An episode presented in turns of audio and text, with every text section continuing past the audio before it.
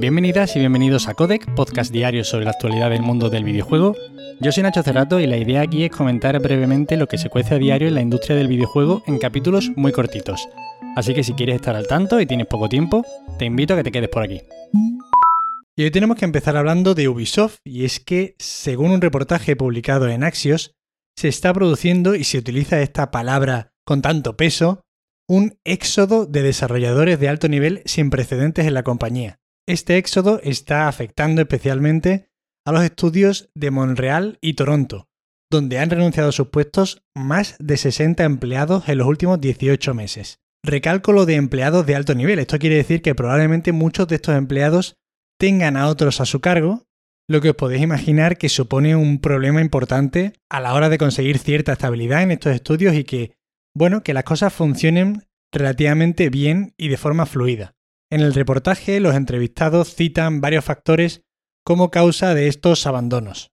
Y entre estos están la ausencia de oportunidades atractivas dentro de la compañía, los malos salarios, la manera en la que está llevando Ubisoft todo el tema de los escándalos de abuso y acoso, porque prácticamente los está ignorando o no se están realizando grandes cambios, la desconexión entre estos puestos y la dirección creativa general, por ejemplo, hace muy poco que muchos de los desarrolladores y trabajadores de Ubisoft expresaron de forma pública su oposición a todo el tema de los NFT en la compañía, y esto chocó diametralmente con lo que dijo Yves Guillemot y con lo que está haciendo la compañía, que es apostar por los NFT, y en definitiva que es una compañía en la que ahora mismo los trabajadores de recursos humanos de otras compañías que quieren buscar a buenos trabajadores tienen muy fácil pescar, porque además, como tienen tantos problemas, no es complicado ofrecerles cosas mejores.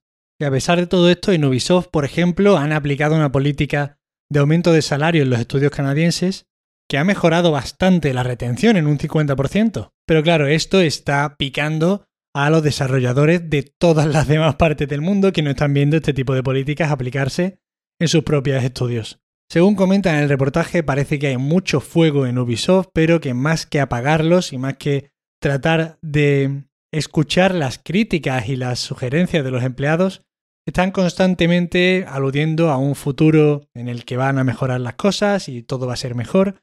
Yo entiendo que también forma parte de una política de cara a los inversores, pero que en la práctica realmente no está mejorando nada. Embracer Group expande su perímetro hacia afuera de la industria del videojuego, adquiriendo, entre otras cosas, que ahora relataré, porque hay varias adquisiciones aquí, al sello de cómics Dark Horse. Para quien no esté situado, Embracer Group es un gigante empresarial que cuenta entre sus filas con compañías como THQ Nordic, Gearbox o Coche Media, entre otros. Y está formando un portfolio, la verdad, de lo más variopinto. Dark Horse, este sello editorial, tiene, por ejemplo, las licencias de Hellboy, SimCity, 300 y parece ser que mantendrá el mismo CEO y que en principio funcionarán relativamente parecido, pero evidentemente podemos esperar en el futuro juegos con alguna de estas licencias.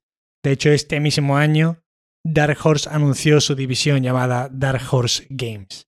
Además de esta adquisición, también han comprado Perfect World Entertainment, que son los responsables de títulos como Remnant from the Ashes o Torchlight 3. Y de estas sí tenemos cifras y es que parece que han pagado 125 millones de dólares por el estudio al completito, que también seguirá funcionando en principio con libertad creativa. Y por último, que no veas si se ha puesto las botas en Bracer Group, también han adquirido Shiver Entertainment, que son los que han hecho ports a consola de juegos como Scribblenauts o Mortal Kombat 11. Además de estos hay otras compras relacionadas con estudios de animación e incluso un canal de vídeo bajo demanda, pero bueno, no vamos a entrar a comentar eso. Y ahora vamos a hablar de una noticia que quizá yo creo que tiene un poquito de más de tirón como titular, pero que en realidad es algo matizable y estoy hablando de que Pavel Sasko, diseñador de Cyberpunk 2077, ha afirmado que el título no tiene persecuciones policiales por limitaciones técnicas. Hasta aquí todo bien, lo que pasa es que en su defensa ha señalado que otros juegos como por ejemplo Elden Ring o Sonic no lo tienen y que no pasa nada. Evidentemente, esto ha dado para muchos titulares del estilo diseñador de Cyberpunk 2077 dice que no tienen persecuciones, pero que tampoco las tiene Elden Ring. Y bueno, obviamente es una metida de pata, pero yo qué queréis que os diga. Creo que nadie pensará aquí que yo soy muy defensor de este estudio por las últimas cosas que ha hecho ni de esta gente, pero creo que bueno, el contexto es en un streaming, lo dice en directo, le hacen la pregunta de las persecuciones policiales, porque en Cyberpunk directamente te aparecen detrás los policías, y el tío como que responde un poquito arrebatado y atacado, diciendo este tipo de cosas. Evidentemente no son comparables Cyberpunk con Sonic o con Elden Ring, nadie espera que en Elden Ring haya persecuciones policiales, pero todo el mundo lo espera de un título de mundo abierto en una ciudad gigantesca. Evidentemente en este juego todo salió mal, tuvieron que recortar muchas cosas y ni por esas, y esta es una de ellas. Lo que pasa es que es muy curioso, ¿no? Porque es que a veces se da uno cuenta de lo importante que es sentar las bases de un título, ¿no? Todos sabemos la historia de ese bug que provocaba que te persiguiera todo Cristo, que acabó conformando la idea del GTA. Y lo del Cyberpunk es un muy buen ejemplo de que es muy importante ir desde lo simple hasta lo más avanzado y complejo, y no empezar por lo más complejo del mundo y lo más ambicioso, sin tener controlado primero lo simple y lo más básico. Pero bueno, quería traer esta noticia más bien por quitarle un poco de hierro al asunto, porque creo que cuando lees el titular, yo mismo, por ejemplo, pensé, bueno, estos tíos son, son normales perdidos. Pero es verdad que luego, bueno, es un directo y todo esto que os he dicho, ¿no? Quizá el tío se arrepintió al minuto, pero ya era demasiado tarde. Tienen que ser un poquito menos bocas en CD Projekt. Y ahora seguimos con juegos que no han salido del todo bien, y es que Battlefield 2042 podría haber tenido volcanes, terremotos y tsunamis, pero debido a las fechas de salida y a los tiempos de desarrollo, tuvieron que centrarse en los tornados.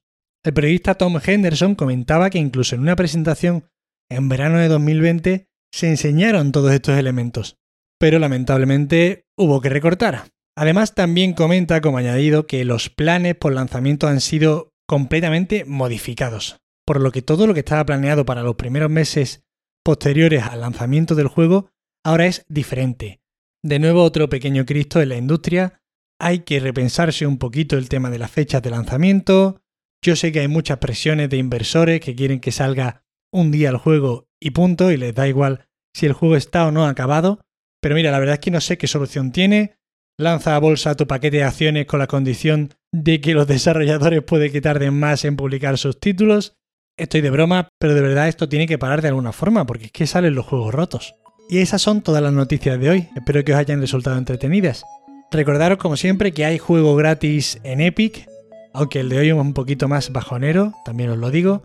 Recordad que para cualquier queja, sugerencia o comentario me tenéis en arroba nachos en Twitter os agradezco de verdad muchísimo que estéis ahí al otro lado escuchándome. Muchísimas gracias, de corazón os lo digo, de verdad, gracias.